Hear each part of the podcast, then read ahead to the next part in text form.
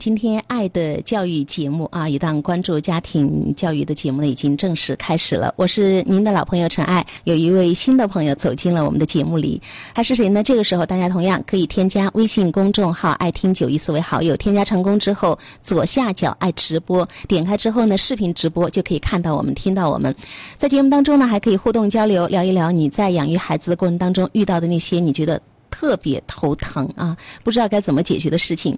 好的，现在下面呢，我们就来隆重介绍一下今天的我们一位新的朋友啊，李木木，心理咨询师，曾经在华西医科大学学习心理学，做诊七年，咨询案例呢是三千个以上。后来在北京师范大学心理学性心理学方向攻读博士学位，师从李银河老师。那后来一四年到一八年呢，是拿到了北美心理医师的执照。现在呢是有。自己的工作室咨询四年，他的个案量呢是达到了两千个以上。好的，那下面的时间我们将会请出呃今天的嘉宾。木木，哎，你好，谢谢。呃，那这个时候呢，很多家长朋友们都在收听、收看我们的节目哈，所以我特别高兴，今天我们的节目里又走来了一位新的嘉宾。那每次新的嘉宾会带来他们自己独特的一些个感受和故事。那首先说，木木真的是学霸一枚，呃，特别厉害。我觉得哈，看你的这个简历的时候，你觉得学习对你来说是容易的吗？嗯，我今天还在跟一个来向我咨询的一个朋友说这个话，就是我们每个人可能都觉得会擅长考试的人，就是学习是容易的。我一直都跟大家说，我是一个擅长考试的人，擅长考试的人，就是这个对你来说就是一个容易的事情。对，考试这个事情对我来说还比较容易。嗯，但是事实上，呃，因为擅长考试，所以曾经我在学习上其实没有很主动、很努力过。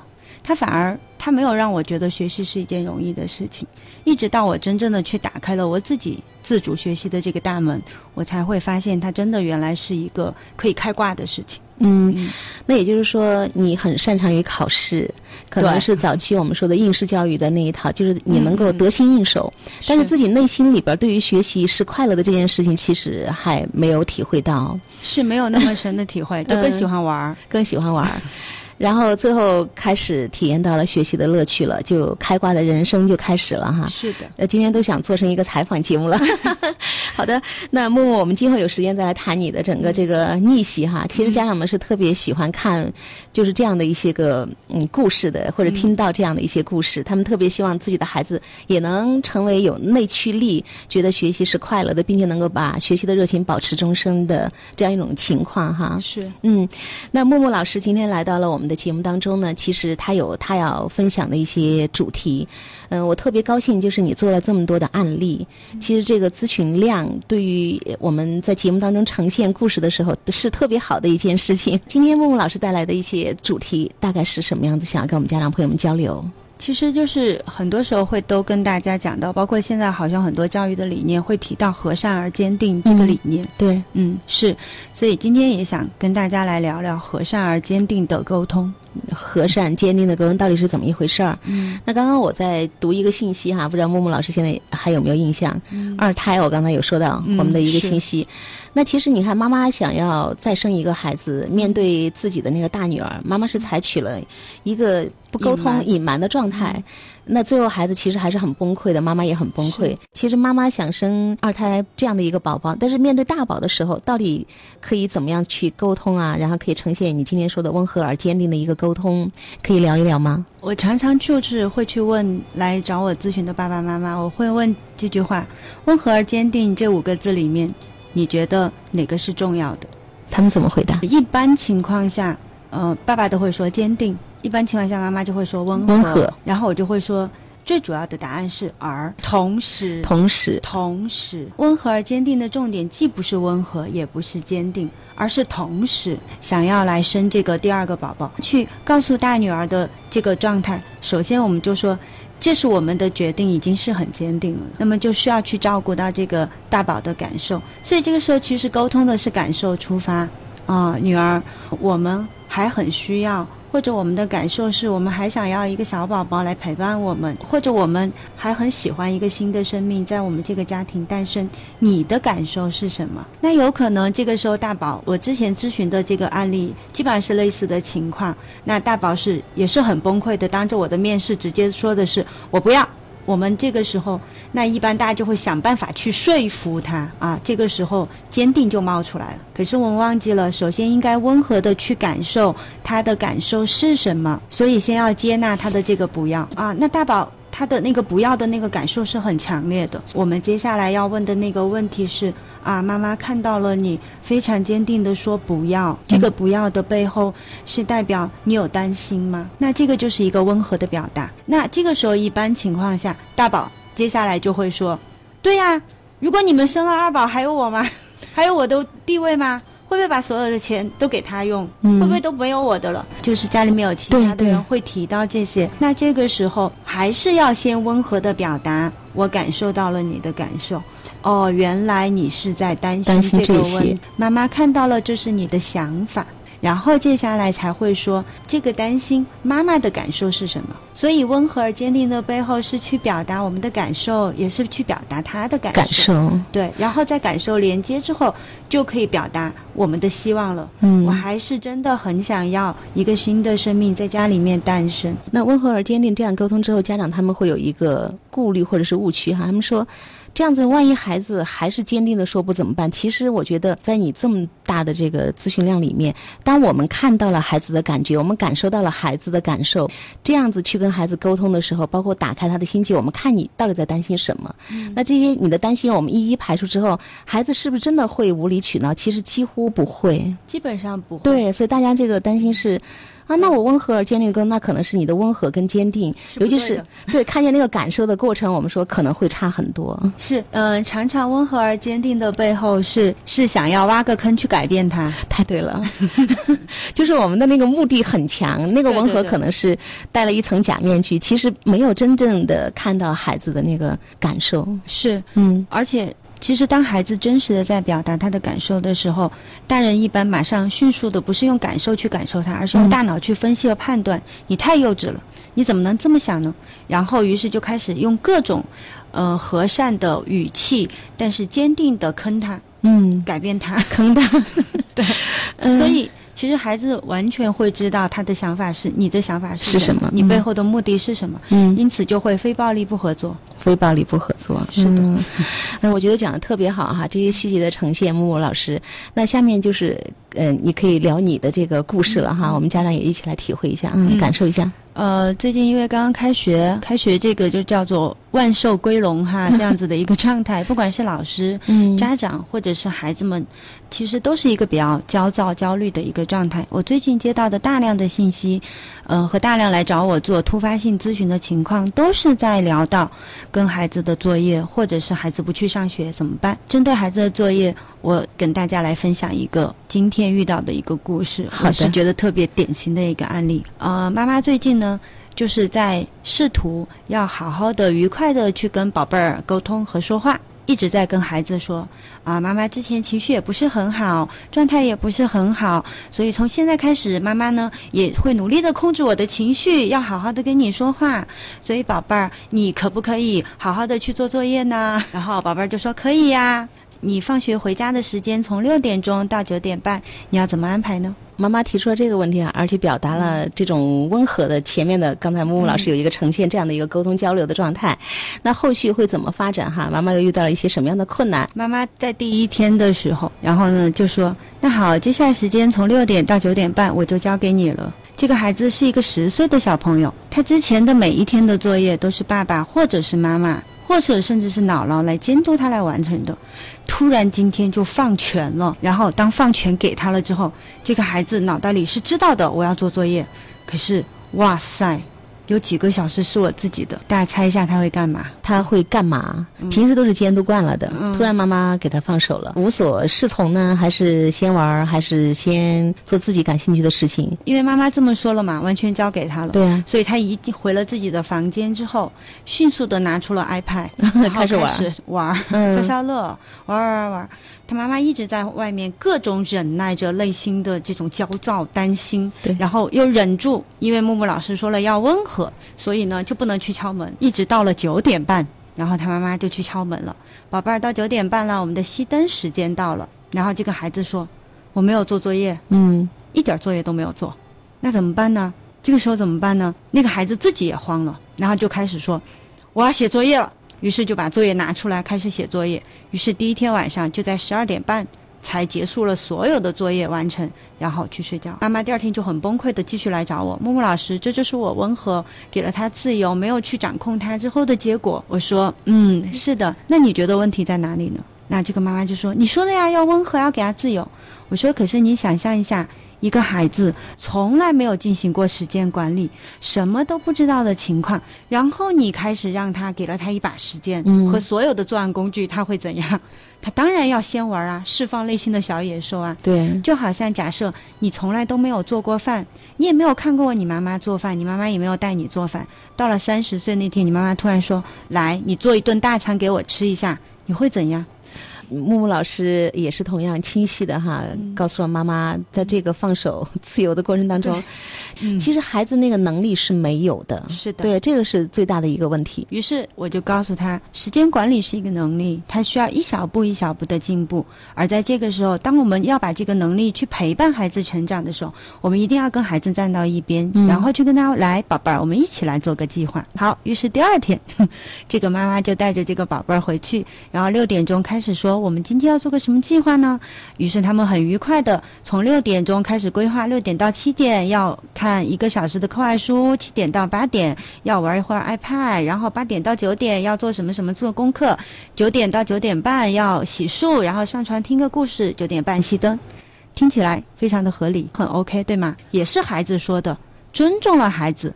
整个计划就是妈妈跟孩子一起商量出来的。是的，完全尊重了孩子，因为这个妈妈一直说，如果是我给他定计划，肯定回来第一件事情六点到七点做作业。对，然后七点到八点你才可以怎么怎么样，因为是孩子说的，我要先看课外书。于是妈妈忍住心中的焦躁，尊重了他，好来做了。发生的情况是什么？六点到七点，七点了，课外书正看到精彩的时刻，孩子完全不想把书给放下。这个时候应该怎么办呢？妈妈就过去了。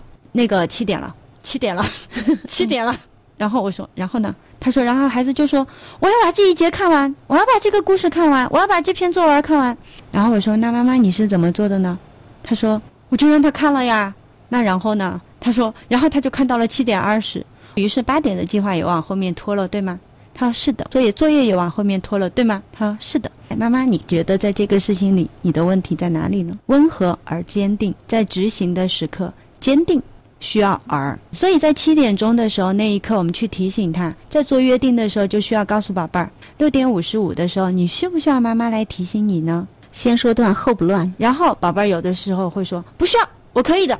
于是这个时候我就要表达了，妈妈有一点担心，可是妈妈愿意选择相信你可以管理好你的时间。我说来，你来感受一下，你会不会心里有一根弦绷在那里？到七点钟你要放下你的书。因为妈妈选择了相信我呀，那也有的孩子，他几乎是我给了他这个力量，他还是没有办法控制控制自己。哎，对，那个孩子也确实没有办法控制，怎么办呢？这个时候温和而坚定的侧重点就在坚定上。那我们就会站过去，那个妈妈我就告诉他，他就站过去对他说：“宝贝儿，已经七点了，我们的约定是什么呢？”不用等他回答，就说妈妈等你，就 OK 了。于是这个小朋友就愉快的把书关上。之前妈妈脑补了很多的画面跟我说，他不会关书的，他肯定不会关书。正在好看的地方，他肯定不会关的。我说你试一下，如果你内心真的选择相信他，你真的想让他去提升他的能力，选择相信他，选择等待。其实我觉得木木老师哈，在这个地方有一个特别精彩的点，点很触动我。给妈妈支了一个招，就是坚定而温和的站在孩子身边。宝贝儿，我们约定的时间到了，妈妈等你。其实这是一个句号或者是一个感叹号。但是好多家长说，宝贝儿，时间到了，我们是不是要开始了呢？啊，那么其实这样的一个问话的话，它其实就显示了我还。跟你两个有的商量，对，我觉得这个是不是有一个特别重要的区别？所以我觉得养育孩子细节细节就是要讨论这个。是的，嗯，所以我们经常在说温和而坚定，坚定的背后是你自己内心的力量。我此刻知道我做这个事情是 OK 的，我一定要很坚定的去帮助他知道时间管理的重要性。这个妈妈还继续往后发展，到了第三天，嗯，有一个重点出现了。第三天，他们两个僵持的点是在睡觉那个点上了。孩子在晚上睡眠之前看课外书，就看最后听一个故事，到九点半了要熄灯了。可是这个孩子很想把这个故事再来听另外一个，嗯，这个时候两个人开始僵持了。其实，在那个睡觉之前讲故事哈，也是好多家长头疼的问题。比方说，约定好了讲一个两个孩子会一二三四哈，一直讲下去，是的，最后两个关系就不好了，吵架，各种生气。那关于这个，又可以怎么样的具体的去温和而坚定的执行，又不伤亲子关系，孩子还特别愉快哈？继续听木木老师的分享。到第三天晚上，躺在床上，然后准备熄灯了，讲完了一个故事，时间已经到了九点半了。那这个时候，其实按照这个约定就应该熄灯了，应该说晚安了。可是这个孩子听完这个故事之后，真的非常想听第二个故事，于是就开始了：“妈，你再说一个嘛。” 然后呢，妈妈就说，她其实那个时候感受也很想去跟那个宝贝儿去讲一个故事。那我说，那你讲没有呢？她说，我觉得我应该忍住。那木木老师，你觉得我是忍住是对的，嗯，还是我就应该？再给他讲一个才是对的。对，经常家长说这个度哈，到底该怎么把握？是的，我这个时候给了他一个特别模棱两可的答复。我说哪个都是对的，他就很崩溃。我说我告诉你，温和而坚定，在这个时候的运用就是遵从你内心真实的感受。所以你不管怎么决定，如果你真实的、诚实的表达了你的感受，这一篇都会圆满的画幕。嗯，然后画上句号，而不是最后变成一个争论。嗯，他说那怎么样呢？你有没有去告诉你的宝贝儿说，我知道今天你特别想再听一个故事，因为你觉得妈妈刚才讲的那个故事挺好听的，妈妈讲的也挺好的，居然吸引到你了啊！这是对妈妈的一个肯定。是，妈妈心里的感受也特别好。其实妈妈很想接着这个感受去讲一个故事给你听。嗯，好，转折点在这里了。如果此刻你真的很想他准时休息，这个是你最看重的事情。你要去感受一下你的内心哦。此刻你觉得这几分钟的时间是你真的很看重这个时间的约定，或者是孩子睡眠的健康，就遵从我们内心的约定，然后去跟他说：“宝贝儿，可是妈妈真的很看重你时间管理的能力，妈妈也真的很看重我们的约定，妈妈当然还更看重你的身体的健康。因此，我们把这个故事留到明天讲。现在我们。”拥抱一下，然后晚安，这是 OK 的，没有问题。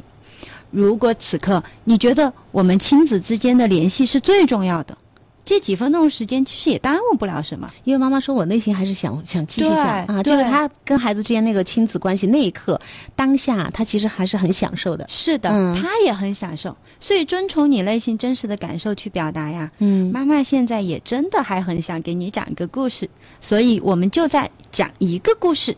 只讲这一个哟，讲完我们就一起睡觉了。所以你看，温和而坚定，不是来说怎么做哪一个方式一定是对和错，而是此刻我们真实的感受有没有待在一起。如果待在一起，孩子跟我们是配合的，怎么做都是对的。我就想到，我经常跟家长讲的，他们其实很热衷于立规矩、定规则。是，他们觉得一定要跟孩子做很多的计划表，是包括时间管理嘛？是，好习惯等等，都希望培养出来。是，但是我经常说，家长们在执行规则、定计划的过程当中，在执行的过程当中。规则规矩变得冷冰冰，它是不带感情跟情感的。嗯，那么其实这样的规则，最后一个是可能孩子迫于压力嘛，他的那个力量不够的时候，他真的会去配合你。一旦你就是控制不了他的时候，他可能反过来。对，但是还有一种是内化，从此以后变成一个特别严谨，就把父母的那种并不享受那个过程。那个那个规则化，就是他的生命会。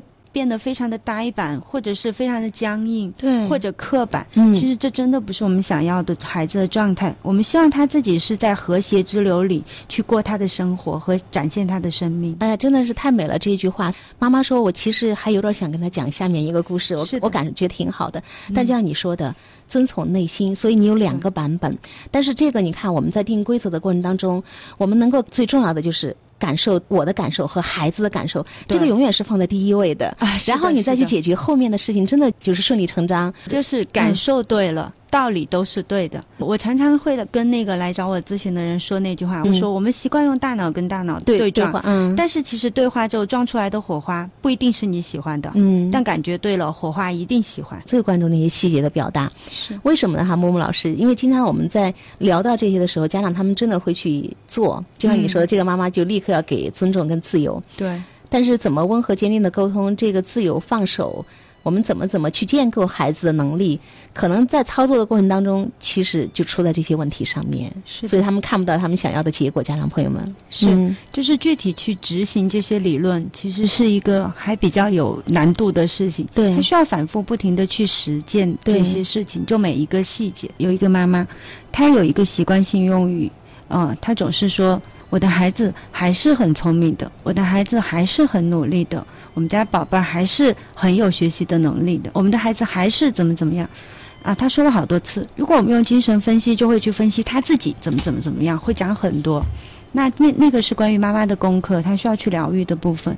可是，在具体的事情上，我就会给他指出来。我说：“妈妈，你下一次在跟孩子说事情的时候，不要用还是，嗯，一定要直接说，宝贝儿，妈妈看见你。”有学习的能力，妈妈看见你很聪明，妈妈看见你在这件事情上很主动。不要用还是，我说你去体会两句话的力量感，温和而坚定的力量在哪里？就是你是肯定的力量。和信任的力量，这个非常的重要。由妈妈传递出来是很重要的一件事情。对，但是你刚才在描述的时候，我脑子里边第一反应的是他有转折点。嗯，我的孩子还是聪明的。嗯，他还是比较努力的。嗯。就是始终感觉妈妈在想要去表扬自己的孩子，但是其实后面那个，我说，但是哎呀，他还是更需要怎么怎么样。就是我始终觉得他后面还有更多的东西没出来，就孩子也会有这样的一个感受。是的，所以我们就是在过程当中，我经常说，细节决定我们的家庭教育的这个成败，包括孩子今后的这个人格的塑造，可能就是这一点一滴累积起来的。对，嗯，所以有的很多时候我们会说，鼓励这件事情温和坚定的去表达，它是需要练习，然后需要去反复琢磨的。我们刚开始去表达，其实是有点困难的。这个时候，我们也会说，其实诚实的表达自己也是非常困难的一个事情。我跟妈妈讲过很多次，道歉这件事情是需要力量的。嗯，好多妈妈跟我说，我其实经常跟她说，哎，对不起嘛，嗯，妈妈这个事情也没有做好，或者妈妈这个事情也没有什么。我说，你体会一下，你觉得你真诚吗？你诚实吗？诚实的道歉本身就是一个力量。我有一次对我自己的儿子，我是会蹲下来跟他说。李修仪，对不起，妈妈刚才没有看见你这样去做这个事情，所以妈妈就用自己的评价去评判了你刚才的行为，因此妈妈去做了这样子对你的表达。对不起，这是不礼貌的。我们来看一下木木老师刚才说的两种道歉的力量感的这个呈现。那第一个是妈妈就是说：“哎，宝贝儿，妈妈错了啊，对不起，我刚才做错了。”但是这里面孩子听不到细节。嗯。我们家先生也经常道歉，孩子已经说了，他是我们家道歉王，是没有用的。对，所以这个是不是就可以说明，爸爸的那个道歉是敷衍的，不够真诚的，他是没有力量感的吗？其实从某一个程度来说，就是爸爸其实还没有那个力量去真正看到自己的的，就是为此而道歉的点究竟在哪里。所以我经常会说，妈妈刚才大声说话了，这个行为是不礼貌的。在公共场所不应该这样子。妈妈为这个行为道歉，妈妈为这个情绪道歉。可是刚才那件事情，妈妈认为我是要坚持的，你也不应该怎么怎么样。那这个点里面就会有很多的力量是存在。第一，我有力量去面对我自己的问题，嗯，对，而且我也表达了对他的歉意。那同时，我也给出力量给这个孩子。你看，妈妈也在诚实的去表达。那你也可以为你的。相关的问题而道歉，那这个时候就是一个力量的传递。如何拿到妈妈爸爸的力量？其实就是在这点点滴滴的语言行为中，诚实的表达，包括诚实的去道歉，对孩子来说力量是非常大的。很多时候，孩子不愿意道歉，是因为他甚至没有找到。就是去承认错误这这个事情的力量。其实反过来，在这样子的孩子的身上，我们看得到父母也是没有力量承认错误。因为很多家长他要维护那个虚假的权威哈。对对对。我们聊到一个新闻，一个爸爸就说孩子不小心在超市里面把人给撞了嘛，爸爸就要求自己的女儿去道歉，孩子就没有。没有，爸爸就把那个孩子独自留在超市里，孩子哭了十多分钟，然后周围人都在问发生了什么，他女儿一直不回答。那最后呢，爸爸是下来说，他不道歉嘛，我就让他反思嘛，就要就要受这个教训。其实你说的道歉也是需要力量的，是。呃，那所以如果家长有这样的力量。做了一个这样的以身作则榜样，其实孩子是学得会这些的。是因为我从来没有看到什么是真正的有效的道歉。呃，其实好多时候，我身边来找我咨询的人提到这个温和而坚定的力量，大家大家都很难以真正的去感受。我要强调的第一个点是“而”，就是同时温和而坚定；而另外一个点就是它的内功心法是什么。如果温和而坚定是一个工具的话，它背后的内功心法是尊重。就是我真正的去站到孩子的角度去体会，这是一个孩子。其实，在这个立场上，就好像我们去体会，我就是一个人，我不仅仅是个女人，我不仅仅是妈妈，不仅仅是妻子，我还是一个人。我首先要尊重我是一个人，这是我对自己的温和而坚定。那对孩子的温和而坚定，就是他是一个几岁的孩子，他是一个怎样的孩子，我一定要去尊重他这个点。比如我自己是一个外向型的状态，那我是很敏感的，我学东西很快。可是我们家的小朋友他是属于内向型的气质，那虽然学东西没有很快，教练说一二三，他可能还在一，那他就需要我非常有耐心，一步一步的去给他讲这个事情。如果这个时候我不够尊重他，我在表达你你就应该像我这样子举一反三呐，对，你怎么没有遗传到？那我再温和而坚定。我都没有办法好好的耐下心的去跟这个孩子讲，第一步往左，左是哪条腿？那我就得接纳这个孩子的气质就是这样子的，这是真正的尊重。我要站在这个孩子的角度去看这个事情，嗯，而不是放在我在另外一个角度上。因此，温和而坚定，没有对错，没有是非，没有好坏，没有高低，嗯，它有的仅仅是你有没有尊重自己。的感受有没有尊重此刻他孩子的感受？有没有尊重这个场合或者这个情境需要尊重的状态规则？三方如果都同时尊重，你这个时候做出任何温和而坚定的决定，都是正确的。都是对的，特别的棒的一个总结哈，木木老师，今天我也学习到了，因为曾经对“温和而坚定”这个词，我还是有一点点小小的抗拒，我觉得它是换了一种方式的更隐秘的控制，我有这样的一个表达，但是今天你把它说的非常透彻了，这里边有尊重，有看到感受，尊重我的感受，也尊重你的感受，所以一下子就解决了我的那个隐性的那个隐秘的控制的这个问题了。是的，好，那今天节目就是这样，非常非常的谢谢。好，再见，谢谢木木老师，谢谢大家的陪伴跟收听。